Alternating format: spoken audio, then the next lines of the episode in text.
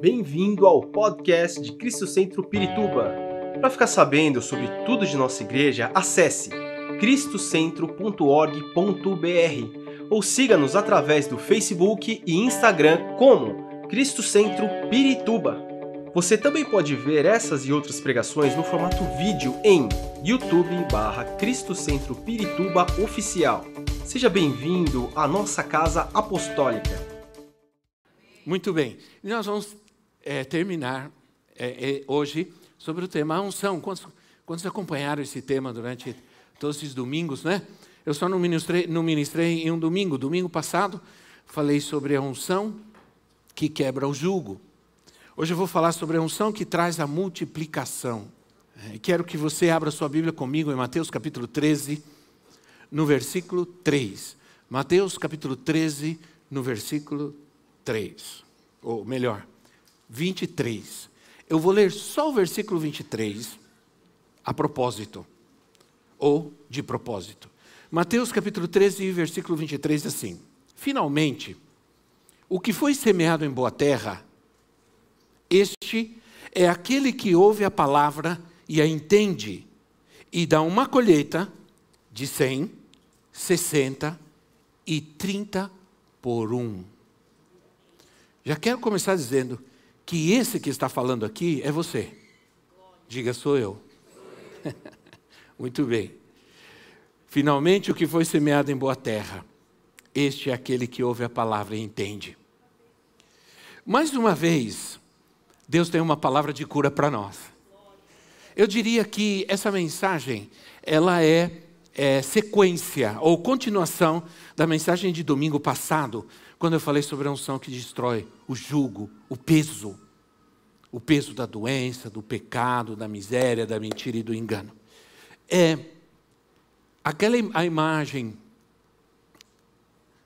é, estudando esse tema todos esses dias, eu entendi algo importante. Porque a gente ora, estuda a palavra para pregar. E essa, durante a semana, durante essas semanas, acontecem coisas. Às vezes acontecem coisas boas e às vezes acontecem coisas ruins. Gostaríamos que todas as semanas da nossa vida fossem maravilhosas, que nunca tivéssemos problemas, dificuldades nem lutas, sim ou não? Mas Jesus mesmo disse: No mundo tereis aflições. Graças a Deus, porque a Bíblia é um livro tão equilibrado, tão sério, tão perfeito, que nunca a Bíblia vai dizer para você que você nunca vai ter problema na vida. Ela vai dizer sim que você tem problemas, lutas, dificuldades, ela vai mostrar isso, mas ela também vai dizer que o Senhor está contigo, que Ele é tua rocha, que Ele é tua fortaleza, que Ele é o teu pastor, nada vai te faltar. né? Que uh, a, a, a tribulação, a tristeza, o choro pode durar uma noite, mas que a alegria virá pela manhã. Então a Bíblia nos ensina e nos dá essa esperança. Né? Mas estudando esses temas, eu, eu entendi algumas coisas. E vou compartilhar isso com vocês. Que uma das coisas que eu aprendi, que a minha, que a unção de Deus, e, e nós, na primeira vez que eu ministrei no começo desse mês, primeiro domingo do mês, eu falei o que era unção. Unção é poder. Unção é graça. É poder de Deus, é poder do Espírito. É poder contra o pecado, contra a mentira, contra a enfermidade, contra a miséria. É poder de Deus. Então, eu entendi também que a unção tem a ver com não somente com a minha posição diante de Deus, como eu me posiciono diante de Deus, mas também tem a ver como eu me comporto como igreja. Porque eu sou igreja. Amém, irmãos? Você não vai à igreja, você é a igreja. Né? Você não vai ao templo, você é o templo. É, a, a gente precisa tirar essa herança que nós temos, que é uma herança grega romana, né? de que nós vamos buscar a Deus no templo. Não. Nós não vamos buscar a Deus no templo, em lugar de reuniões. Nós nos reunimos aqui para adorar, para, para receber a palavra de Deus, para sermos ministrados pelo Espírito Santo, nos congregamos como, quando, como a Bíblia nos manda, mas nós somos a igreja que sai, que vai para todo lado, a igreja que está em todo lugar. Vou compartilhar o que entendi então a respeito disso. Eu li esse versículo, tirei ele do contexto do texto de propósito, um pouquinho só, mas nós vamos usar o texto, né? Porque como um bom professor, que eu acho que eu sou de homilética há 25 anos, eu sempre ensino meus alunos que a gente nunca deve tirar um texto do seu contexto. Mas só por enquanto, só para só dizer para você, só para mostrar para você que aqui, esse texto que eu li, esse versículo que eu li, ele fala sobre multiplicação. E fala sobre multiplicação na vida de alguém. Aquele que ouve minha palavra entende, ele, vai, ele é boa terra, ele vai dar frutos, ele vai. E, e aí fala de multiplicação: 30, 60, 100, isso é multiplicação. Amém, irmãos? É, é, Deus não é nem um Deus de soma. Deus não é um Deus de somar um mais um e dar dois. Não, Deus, Deus não é muito menos um Deus de subtração. Deus é um Deus de multiplicação. Né? Então, eu li esse versículo por causa disso. O vídeo que nós vimos, vocês que estavam aqui, é, nós vamos ver um vídeo daqui a pouco, ou já vimos, um vídeo sobre, sobre o nosso discipulado. Domingo nós tivemos 40 pessoas que se formaram é, em, nosso, em nossa rede de ensino, em nosso ministério de ensino, discipulado. Isso é mais importante, isso é o mais importante que pode acontecer com uma igreja. Essa é a verdadeira multiplicação. A igreja é, saudável é aquela que se dedica a ensinar. Esse é o nosso esforço, essa é a nossa dedicação. Então, tem essa multiplicação, que é uma graça, que é uma unção de Deus. Quando Deus é, estabelece a sua obra, Ele também é, traz sobre ela a unção, para que ela seja a igreja. Quando Deus estabelece a igreja, Ele traz a unção para que ela seja igreja. Onde está o segredo da multiplicação? Na palavra de Deus? Sim, mas todos têm a palavra de Deus. Todo mundo tem a palavra de Deus, todo mundo tem a Bíblia. Por que uns se multiplicam e outros não? É? Eu amo tanto a Bíblia, tanto a Bíblia, que eu nunca vou deixar de carregá-la em minhas mãos. Você pode me chamar de o que quiser, de quadrado, de. Né? Nunca.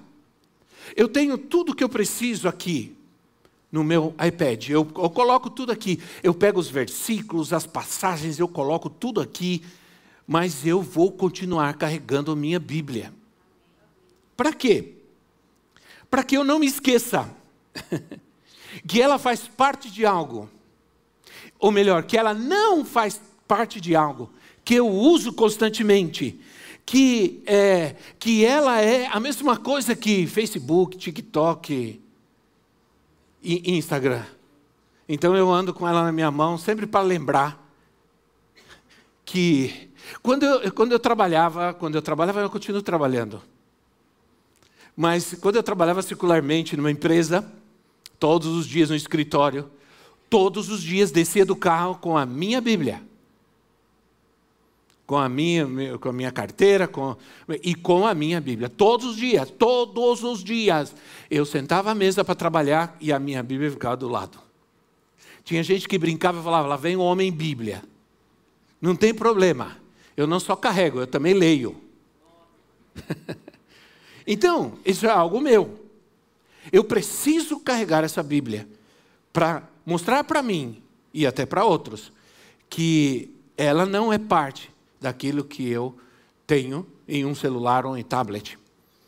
O segredo da unção é está no pregador? Está no semeador, no pastor que prega bem ou mal? Há igrejas que têm excelentes pregadores, mas muitas, muitas, muitas, muitas igrejas têm uma, um pregador excelente, um bom pregador, mas não têm unção. Não se multiplicam.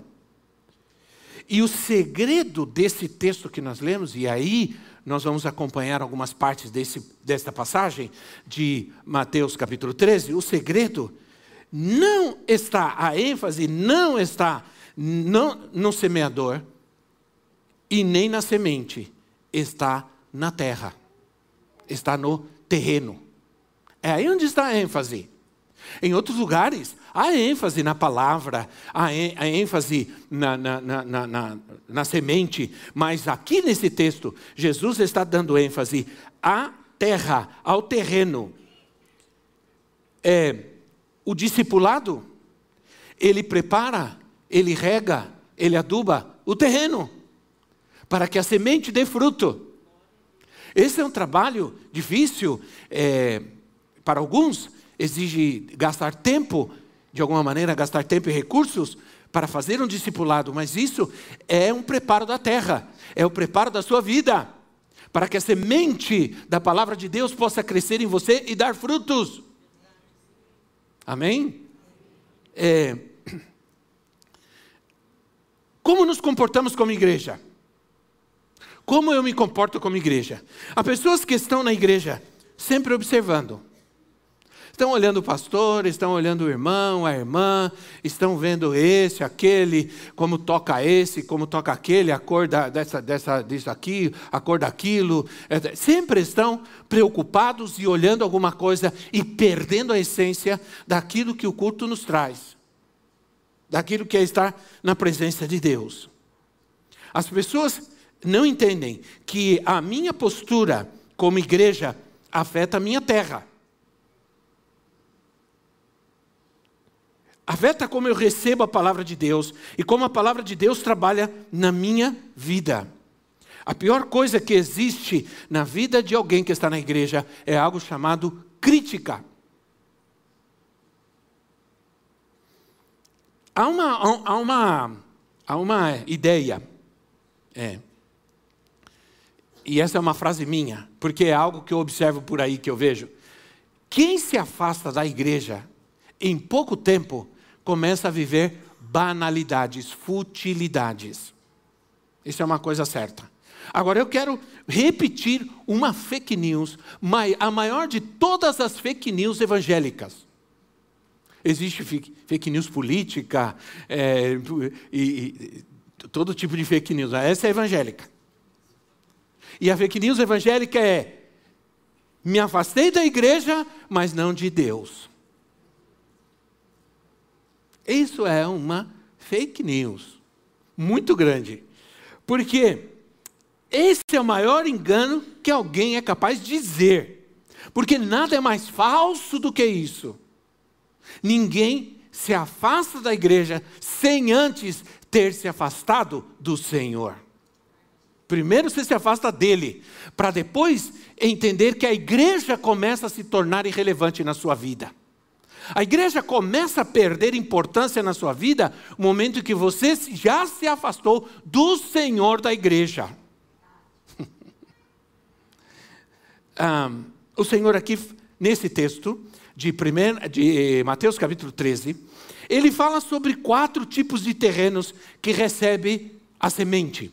A semente é a palavra de Deus, o semeador é o Senhor, é aquele que semeia a palavra, mas é o terreno que vai gerar a multiplicação. O, semeador é o Senhor, ele é poderoso, ele é santo, ele é perfeito, a sua palavra é santa, a semente é santa, é poderosa, mas o terreno determina se vai haver multiplicação ou não.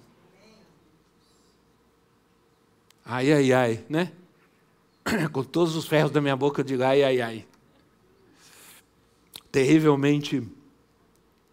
Orem por mim, irmãos. Paciência. Acho que Deus tratou, quer tratar com a minha paciência. Né? Paciência, paciência. Então o Senhor, Ele fala sobre quatro tipos de terrenos que recebem a semente, a palavra. Os terrenos vão gerar a multiplicação. O tipo de terreno vai produzir ou vai matar a semente?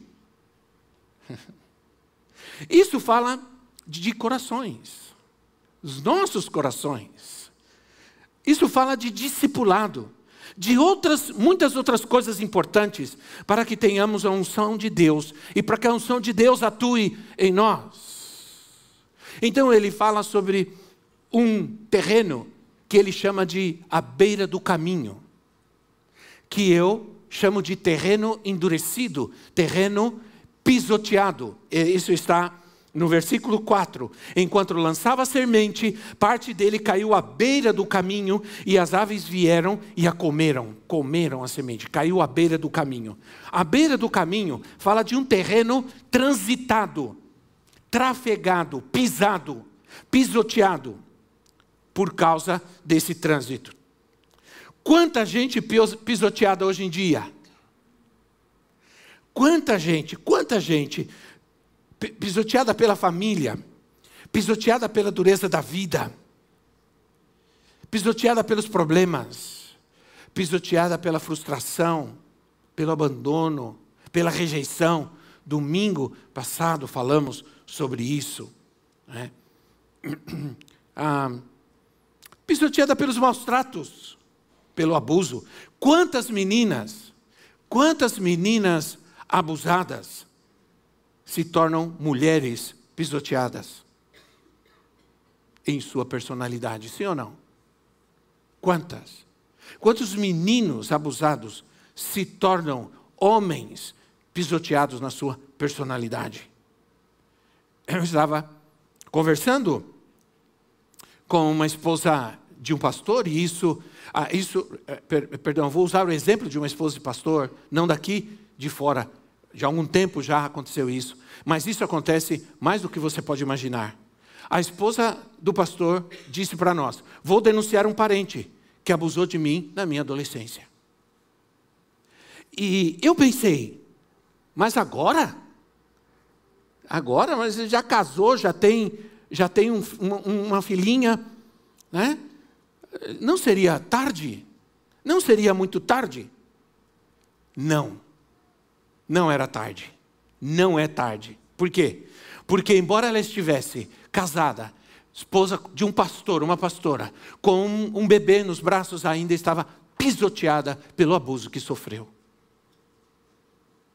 E tinha que tratar com isso. Entende, irmãos? Tinha que tratar com isso. E assim, são outras.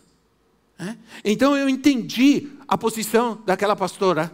E ela e ela, pelo que eu entendi, ela fez isso e tudo, e isso eh, a levantou, tratou com a sua vida. Ela se levantou, ela pôde sair de uma vida de impedimentos, de, de, de depressão. Tudo que ela queria, tudo que ela precisava era resolver isso para tratar a sua terra. A terra, muitas vezes, para ser tratada, precisa ser revolvida. Revolvida? Revolvida. Entende? O que pode resolver, a, a, uma, o que pode tratar uma terra endurecida? Hã? Revolver, picareta nela, revolver, revolver, tirar, tirar para fora, trazer de baixo para cima. Tirar as pedras, as impurezas. É preciso fazer isso, não importa quando, mas sim que se faça. Para que haja cura, para que haja libertação. Talvez tenha acontecido na sua vida há muito, muitos anos atrás, não importa. Tua terra pode estar pisoteada. E você não cons consegue ser feliz por períodos. É, ela precisava resolver isso porque ela queria se multiplicar, ela queria tirar as pedras do caminho, ela queria caminhar com Deus em vitória. E nós apoiamos, e apoiamos, e, e nós apoiamos que se faça essas coisas. Eu tive um aluno no seminário, quando nós voltamos de Guatemala, nos anos 90, eu fui dar aula em seminário para sustentar minha família, até começar a igreja e tudo. É, procurei trabalho e fui, e fui dar aula em seminário. E durante esse tempo que eu comecei a dar aulas em seminário e comecei a, a igreja, Deus nos sustentou. E eu tive um aluno, e um dia uh, eu, eu, na classe eu falei sobre cura interior, sobre libertação, cura interior. E ele, ele terminou a aula, ele veio falar comigo. Ele disse: Olha, estou fazendo seminário, eu sou filho de pastor, eu, eu cresci num lar é, ministerial, meu pai pastor, minha mãe marido, só que eu cresci com quatro irmãs. E, e, e houve uma época que meu pai começou a gritar comigo, começou a, a, a atacar-me e gritar comigo e me chamar de marica e dizer que eu falava que nem menina, que eu andava que nem menina, que eu ia ser uma marica, que eu ia ser uma, uma, uma menina e tudo. E ele falou: Isso aí começou a entrar na minha vida, entrar na minha vida. Ele falou assim: Hoje eu estou aqui fazendo seminário, mas eu acho que eu não sou homem, eu acho que eu sou homossexual, eu acho que eu não sou um homem. E ele chorava, estava pisoteado estava pisoteado. Estava, estava ouvindo a palavra, estava em um seminário, cresceu na igreja, estava aprendendo a palavra, mas ele não conseguia entender, ele não conseguia é, é, é, é discernir, ele, ele estava confuso, ele não, a palavra não entrava na sua vida, a palavra não conseguia dar fruto, porque estava, a sua terra estava pisoteada, endurecida. É, Interessante porque a, a, passagem paralela de Lucas capítulo 8, no versículo 15, Lucas 8, 15, diz assim: Mas as que caíram em boa terra, a semente, são as que com um coração bom e generoso ouvem a palavra, olha só, coração bom e generoso, ouvem a palavra, a retêm e dão fruto com perseverança. Então, é, Diz que a, a, semente que cai em boa terra são aqueles que com o coração generoso. que é um coração generoso? É um coração amolecido. É um coração suave. Não é um coração duro, ranheta, rancoroso, bravo, ranzinza, azedo, amargo. que mais? Um coração pitbull. É um coração amolecido, não endurecido. Ouvem a palavra, retêm a palavra, dão fruto com perseverança. Alguém pisoteado não consegue perseverar em nada. Começa qualquer coisa e não termina. Começa tudo e não termina. Porque não há perseverança, não permanece. Um dia está bem, um dia está mal, um dia chora, um dia ri, um dia canta, não canta. A pergunta é: o que está trafegando em nossa vida, que está endurecendo o nosso coração? Há um tráfico do mundo na minha vida, meu coração vai ser endurecido. Você não quer passar semana, semana, semana, semana com seu, com seu fone, ouvindo qualquer música, depois vem para a igreja e quer adorar com alegria. Você chega com o coração endurecido, porque essas coisas endurecem o coração do homem. Ninguém diz amém, mas eu creio nisso. o que, que tipo de coisas e situações e pessoas estão trafegando na minha vida? Endurecendo o meu coração para Deus, endurecendo o meu coração para servir, para adorar. Quem está trafegando na minha vida que está endurecendo o meu coração? Que tipo de sentimento? Que tipo de atitude, de comportamento?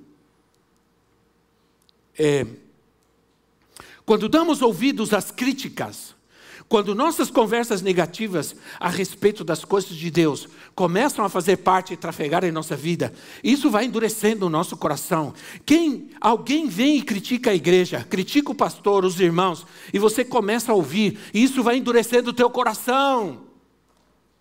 E com o tempo, você já não consegue louvar naquele lugar, já não consegue adorar, já começa a desconfiar de todo, de todo mundo, porque teu coração já está endurecido pelo tráfego da crítica.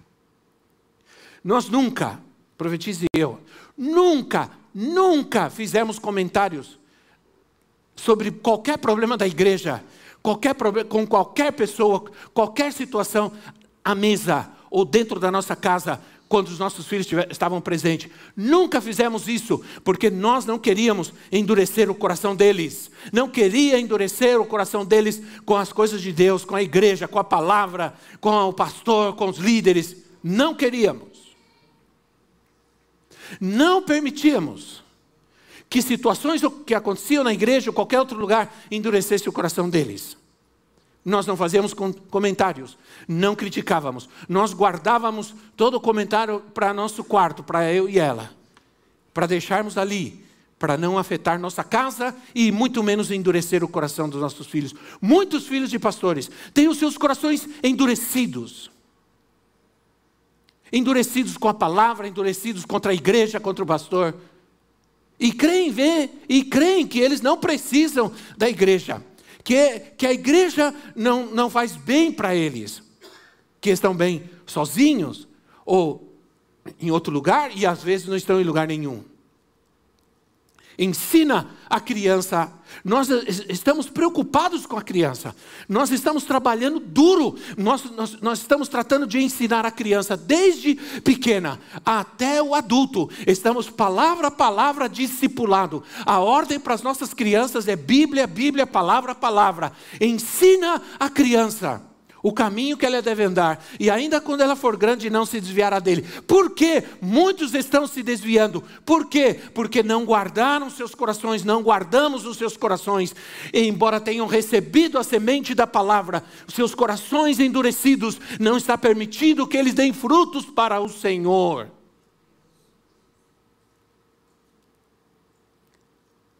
Portanto, nós precisamos saber como trabalhar com os nossos filhos, precisamos saber como trabalhar com as nossas crianças. É uma luta, é uma guerra fazer os pais entenderem, sim ou não, irmãos, sim ou não, líderes. É um, é, é, esses, quem ensina a criança, quem trabalha com criança ensina a criança, são heróis, são heróis. Nós temos heróis aqui nessa igreja. Porque é uma luta, é uma guerra. O sistema, o diabo, o inferno está se levantando. Eles querem destruir, perverter, contaminar, atacar a identidade das nossas crianças totalmente. E quando você fala com os pais, e quando você fala com, com, vamos trabalhar, vem aprender, cuidar do seu filho, vem se preparar para guerrear contra o mal na vida do seu filho. Ah, vamos ver se, ah, se eu marquei um banho no cachorro no pet. Quer dizer, eu marquei um banho no cachorro no pet, tá certo. Quer dizer, tá errado. É? Olha, eu quero dizer uma coisa para você: seus filhos são mais importantes que as suas férias. Seus filhos hoje são mais importantes que o seu entretenimento. Seus filhos são mais importantes hoje do que comer, beber, se divertir. Quero deixar essa, esse alerta para você hoje. Vale a pena gastar horas aprendendo como instruir meu filho, como guardar a vida dele, como cobrir a vida dele desse mal que está aí e já não está tão escondido, está claro, está bem claro. O inferno já está mostrando a sua cara feia, porque para, para eles as crianças já não estão com medo. O diabo rouba a semente da palavra na vida de um coração endurecido todos os dias. Os pássaros representam os demônios que roubam a palavra. Ensina a criança, ensina a criança todos os dias. Ah, também fala, Jesus também fala sobre um terreno rochoso. Versículo 5. Versículo 5. Eu chamo de superficialidade. Superficialidade. Versículo 5. O que diz o versículo 5? Que uma parte caiu no terreno que era rochoso. E a semente até tentou crescer, até tentou dar fruto, mas não conseguiu porque foi sufocada. A superficialidade é um mal do nosso tempo, sim ou não, irmãos? Há muita superficialidade, há pouca transparência, há pouca realidade. Né? A gente já não confia em muita gente, a gente já desconfia de. Há muita mentira, infelizmente. A mentira é do diabo, um filho de Deus jamais deveria mentir. Né? Deveria mentir. Um dos meus filhos, sem querer, deu um, deu uma, um, um toque é, no portão e quebrou a lanterna do carro. E a gente foi ver a lanterna, é caríssima a lanterna e tudo mais, né? Aí eu liguei para o seguro, o seguro cobre. Né? Mas ah, o seguro cobre, mas você tem que mentir quem estava dirigindo. E eu disse para o corretor: não vou mentir. Não vou mentir. Parece uma coisa boba, mas eu não vou mentir. Porque não faz parte da minha vida mentir. Eu não vou dizer, estava tá, tá, dirigindo a profetisa ou eu. E, e, não, eu vou falar a verdade. e a verdade vence. E eu vou dar o testemunho de que o seguro vai cobrir, você vai ver. Porque a gente fala a verdade, a verdade vence o mal. Mas há pouca transparência hoje. Há pouca transparência hoje. Há muita desconfiança. Ligam para você oferecendo um monte de coisa. O que, que você pensa? Olha, vou te dar tanto de megas de para você falar. Você nunca mais vai pagar mais nada. Além do mais, ainda vão te creditar 50 reais na sua conta todo mês. Eu vou te dizer uma coisa: sempre desconfie quando disserem para você é de graça, porque nada é de graça. A única graça que nós temos de graça é a nossa salvação, é a nossa cura e a nossa libertação em Cristo. Aleluia. Aí, as pedras representam o pecado. As pedras representam as situações é, ocultas, desejos impuros, egoísmo, autopiedade. Se a raiz da árvore não se aprofunda, não produzirá fruto. Não produzirá fruto. Não haverá multiplicação. O terreno superficial fala daquele crente que vive de emoções, emoções, facilmente aceita, facilmente rejeita facilmente ri, facilmente chora. Facilmente ama, facilmente odeia. Facilmente é, obedece, facilmente desobedece. Aí, em Ezequiel capítulo 36, versículo 26, o profeta diz assim: Ezequiel 36, 26. Darei a vocês um coração novo e porei um espírito novo em vocês. Tirarei de vocês o coração de pedra e lhes darei um coração de carne. Quantos querem? Coração de carne não está falando sobre um coração carnal, não. Está falando sobre um coração sensível, sensível, um coração amolecido, generoso, bondoso, não um coração endurecido e muito menos um coração carnal. Né? O sol representa a aflição que vem sobre a nossa vida, a, a, a, angústia dos problemas, essas situações que param o nosso crescimento espiritual, que trazem, incomoda a nossa vida, entristece a nossa vida. Né? É, o sol mostra a realidade, a verdade que nos domina, o tráfego ou o tráfego do mundo na nossa vida Irmãos, isso é terrível, endurece o nosso coração, impede que a palavra de Deus dê resultados na nossa vida, que pratiquemos e vivemos a palavra de Deus. Mas também, Jesus fala sobre um terreno cheio de espinhos. Aí eu falo sobre espinhos, o que eu estou fazendo com isso? Falo sobre espinhos, é, eu falo sobre uma vida dura, uma vida difícil. É uma vida de espinhos, sim ou não? Não dá para deixar de pensar nas maldições do pecado do homem em Gênesis. Foi a certeza de que a vida, você sabe que a partir dali em diante, a, a, em Gênesis, no capítulo 3, foi a certeza de que dali em diante a vida não seria fácil, depois do pecado. Ninguém mais pode pensar que a vida seria fácil depois que o homem pecou contra Deus e obedeceu a Deus. E todo o problema desse mundo qual é? Ausência de Deus, sim ou não? Porque a Europa está como está, porque a Ásia está como está, porque os países estão dessa maneira vivendo, porque a, as coisas estão cada vez mais indo para o buraco, porque há uma ausência de Deus, uma desobediência a Deus. A, Deus deixou muito claro para o homem desobediente. Sabe o que vai acontecer com você? Maldita é a terra por sua causa. Você agora vai ter que trabalhar e trabalhar duro. Você vai ter que sofrer, porque você vai se alimentar dela todos os dias e ela vai dar para você espinhos e ervas daninhas. Você vai ter que suar, meu amigo. Eu coloquei você num lugar de bênção. Eu coloquei num lugar que você ia se multiplicar, ser abençoado. Porque Deus criou o homem e disse: crescei e multiplicai-vos. Eu coloquei você num lugar para você crescer, se multiplicar, dar frutos. Mas você resolveu desobedecer, pecar. E agora,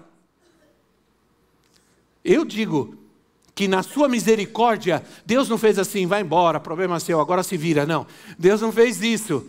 Mas Deus, o homem, dali diante a coisa não foi fácil. Sim ou não? Não foi fácil. Deus colocou um homem no jardim. E esse é o propósito de Deus. Né? Esse é o propósito de Deus. Eu vou transformar o deserto num jardim. A, a, a, Bíblia, a vida começa no jardim e vai terminar num jardim, num jardim maravilhoso, porque esse é o coração de Deus. Quando Caim pecou, matou seu irmão, saiu e começou uma cidade. E as cidades estão como estão, sim ou não? Vai lá no centro da cidade e vê como é estão as coisas lá. Vai lá as cidades do mundo estão se deteriorando.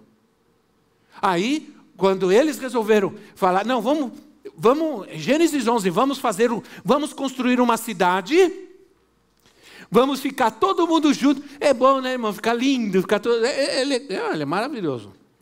Quem não gosta? É? Quando a gente gosta muito, que a, a igreja às vezes está cheia daqueles grupinhos, né? todo, porque todo mundo quer ficar junto, aquele grupinho sai junto, vai tomar, é, tomar Coca-Cola, né? suco de laranja. É, por que, é que a gente quer ficar junto? Deus disse: crescei, multiplicai-vos e enchei a terra. Aí eles falam: vamos fazer uma cidade, vamos ficar todo mundo junto. E vamos fazer uma torre que chegue até o céu e tal. E, porque eles queriam ficar juntos. Aí o que aconteceu? Deus veio e fez uma bagunça. Misturou as línguas, ninguém mais já entendia ninguém. Aí saiu um para cada lado, porque a ordem de Deus era crescer e multiplicar e encher a terra, não é ficar juntinho. Hum? Agora, sabe o que é maravilhoso? Maravilhoso que em Pentecostes veio o Espírito Santo. Na Babel, cada um falava uma língua, ninguém entendia. Em Pentecostes, todos falavam a mesma língua. Todos foram cheios do Espírito Santo e falavam a mesma língua e saíram por todo o mundo para ser testemunha, pregar o evangelho do reino de Deus. Essas dificuldades da vida podem impedir que tenhamos uma vida produtiva. Não há multiplicação. Jesus alerta sobre a ansiedade da vida mas ele promoveu a nossa libertação. Há libertação para você, tem libertação para você. A ansiedade, ela é um sentimento, até aí tudo bem, mas quando esse sentimento começa a dominar e controlar nossa vida, ele vai nos levar a, a comportamentos, a comportamentos pecaminosos. Se permitirmos que a ansiedade, que o estresse, que as coisas é, da vida que até são normais, façam parte, comecem a dominar nossa vida. Porque a ansiedade, a ansiedade é excesso de futuro. O estresse é excesso de presente. E a depressão é excesso de passado. E se nós não soubermos trabalhar com essas coisas, se nós permitirmos que o Senhor traga cura e libertação à nossa vida, trabalhe com o nosso passado, o nosso presente e o nosso futuro, então não vamos poder ser gente que dê frutos para Deus. Marcos Lucado disse assim nos seus livros: a presença da ansiedade é inevitável, mas ser prisioneiro dela é opcional. É opcional. Então, entenda uma coisa: embora haja muitos espinhos na vida, Jesus, Jesus recebeu uma coroa de espinhos. Isso não é coincidência. Por que, que colocaram uma coroa de espinhos nele? Por que, que aquela coroa de espinhos fez fluir sangue da sua fronte, da sua frente, da sua testa. Por quê? Porque diz o texto que colocaram uma coroa de espinhos e uma, uma coroa, é, uma coroa de espinhos e batiam com uma vara na sua cabeça. Aqueles espinhos cravaram no seu corpo e sangue fluiu. Aquele sangue, irmão, aqueles espinhos. Aí está a cura, aí está a libertação. O sangue foi derramado para a nossa cura e para nossa libertação. O sangue que foi derramado quando Jesus orava, como gotas de sangue, é, é, o seu suor caía na terra, a, a terra foi amaldiçoada, mas a terra foi abençoada, a terra foi curada pelo sangue de Jesus. Pelo sangue de Jesus, nós vencemos. Pelo sangue de Jesus, nós podemos ter paz. Aleluia. Então, eu não vou ler, mas guarde esse texto de Filipenses 4, 4 a 8. Guarde esse, esse, esse texto, porque o nosso tempo avança muito. Mas assim, alegre-se sempre no Senhor. Novamente direi: alegrem-se. Seja a amabilidade, não a dureza de vocês, mas a amabilidade de vocês conhecidas por todos, porque perto está o Senhor. E aí ele vai falando: não andem ansiosos por coisa alguma, não andem ansiosos, mas em tudo, pela oração e súplicas e com ação de graças, apresentem os seus pedidos a Deus, e a paz do Senhor vai encher o seu coração, o seu entendimento que mais nós precisamos? Nós temos palavra de vida, de paz, de vitória. Né? Agora, eu quero terminar com isso. Né? Aí, eu, Joe sempre preciso, hein? Em toda semente, em toda semente, há uma árvore. Hum? Quando vocês sabem que você está sendo semeada hoje na tua vida uma semente. Amém? E em toda semente há uma árvore. E em toda semente há um fruto. Quando você planta uma semente, a árvore já está lá. O fruto já está lá. A característica desse fruto já está lá. Você não planta, pega uma semente, a menos que se equivoque, uma semente de maçã e planta e nasce melancia. Não. Por quê? Porque a semente carrega a característica do fruto. Amém, irmão? Quando a semente é semeada na sua vida, a palavra de Deus, qual é o propósito de Deus? É que ela dê fruto, é que ela cresça. Jesus disse: o reino dos céus é como uma semente de mostarda. A semente de mostarda é uma das menores sementes que existe. Na verdade, é um grãozinho minúsculo, não sei quantos já viram. Minúsculo, minúsculo. E Jesus disse: Mas quando ela é plantada num solo fértil, isso está, isso está, onde está, meu Deus? Eu, eu guardei isso. Quando você, eh, quando ela é semeada num solo fértil, diz a palavra, que disse Jesus, que ela cresce e se torna uma árvore que chega a ter 4, 5 metros de altura. Uma, e naquela sementinha está uma árvore as características daquela árvore, quanto ela vai crescer, que cor vai ser sua flor, suas flores, e se ela der fruto, como vai ter o seu fruto, que cor vai ter, que sabor vai ter. Quem não gosta de uma fruta? Quem não gosta de melancia?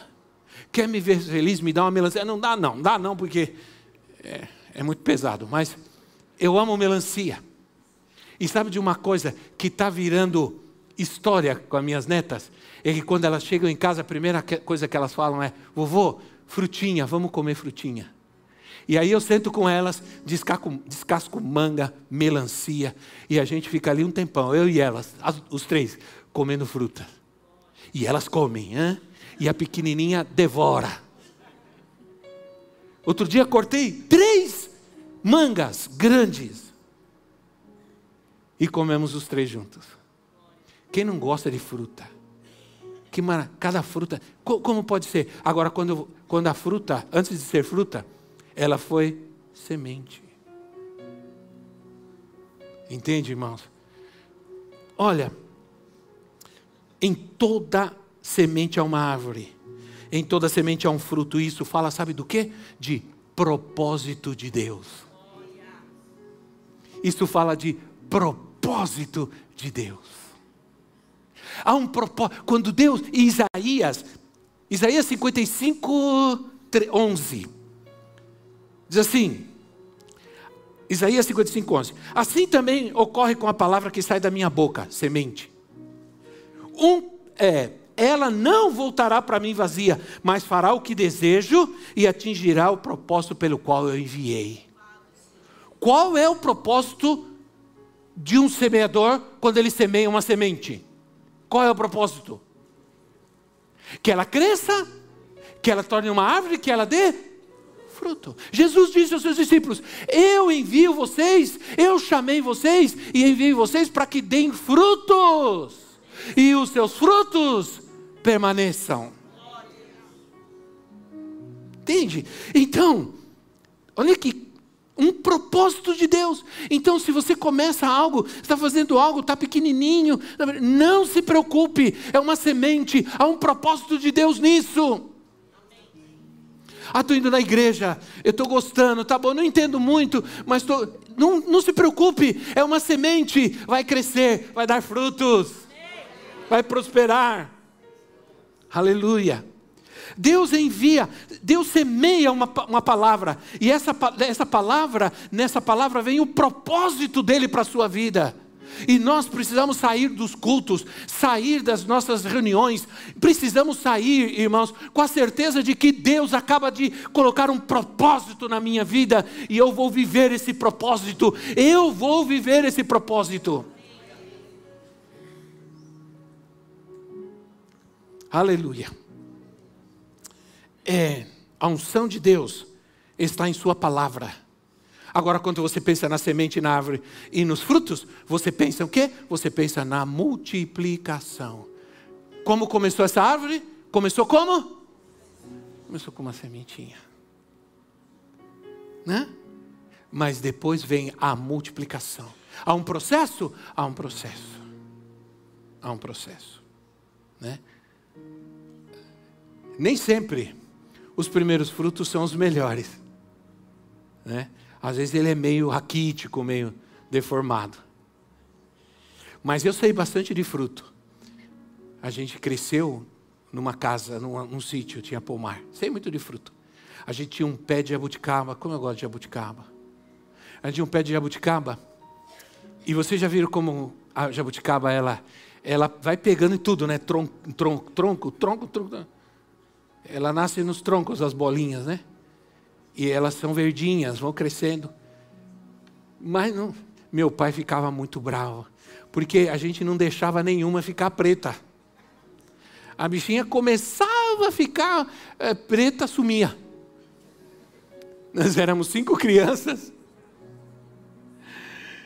Começava a ficar. Teve jeito, a gente teve que fazer plantão né, para cuidar, porque senão não ia ter nunca, porque a bichinha ficava preta, desaparecia.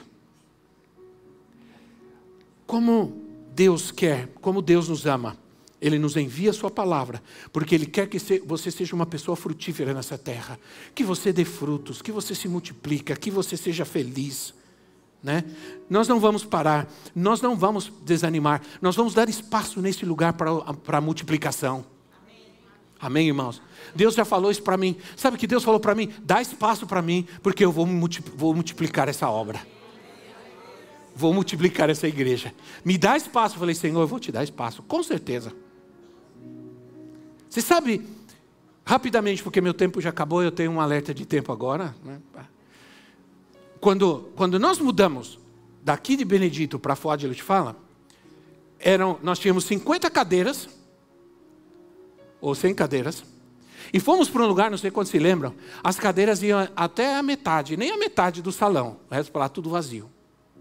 Aí eu falei assim: vamos comprar cadeiras. Aí ficou todo mundo me olhando, porque aquelas cadeiras que estavam, não estavam totalmente cheias, mas estavam. No domingo, que nós mudamos para lá, no primeiro domingo, lotou. Lotou. Falei: vamos comprar cadeira. Compramos 100 cadeiras e colocamos. Aí eu falei, bom, agora vamos orar para Deus trazer gente. Eu fui orar, porque eu era o pastor, eu estava preocupado. Eu falei, sem cadeiras, imagina sem cadeiras vazias. Aí eu, semana inteira orando, eu orava nas cadeiras, punha minhas mãos. Aí, no domingo, começou o culto, começou a chegar gente, encher as cadeiras, encheu, encheu as 100 cadeiras. Já não era mais 100, nem era 200. Aí você falou, vamos ter que comprar mais 100 cadeiras. Aí compramos mais 100 cadeiras. Aí foi quando Deus falou para mim: quanta cadeira você colocar aqui, eu vou encher esse lugar. Sabe, por, há um tempo que essa igreja parou a visão, porque na visão está a unção de Deus. A igreja parou essa visão. Se nós tivéssemos continuado, nós estaríamos. Então nós não vamos parar mais. Vamos dar lugar ao Senhor para que a sua obra se multiplique na minha vida, na sua vida e na sua igreja, na sua família se multiplique. Hoje mesmo conversava com o irmão sobre multiplicação. Né? Não vamos desanimar, não ocupe a sua mente com coisas humanas, com coisas inúteis que perecem. Não permita essas pedras, esse tráfego do pecado, da crítica, do engano. Vamos receber a unção de Deus, vamos crescer, vamos nos multiplicar, vamos ser tocados pelo Espírito em nossa, em nossa vida, em nosso coração, em nossa alma. Levante-se, por favor. Esperamos que esta mensagem tenha te inspirado e sido uma resposta de Deus para a sua vida. Quer saber mais sobre Cristo Centro Pirituba? Siga-nos nas redes sociais no Facebook, Instagram e YouTube, ou visite nosso site em cristocentro.org.br.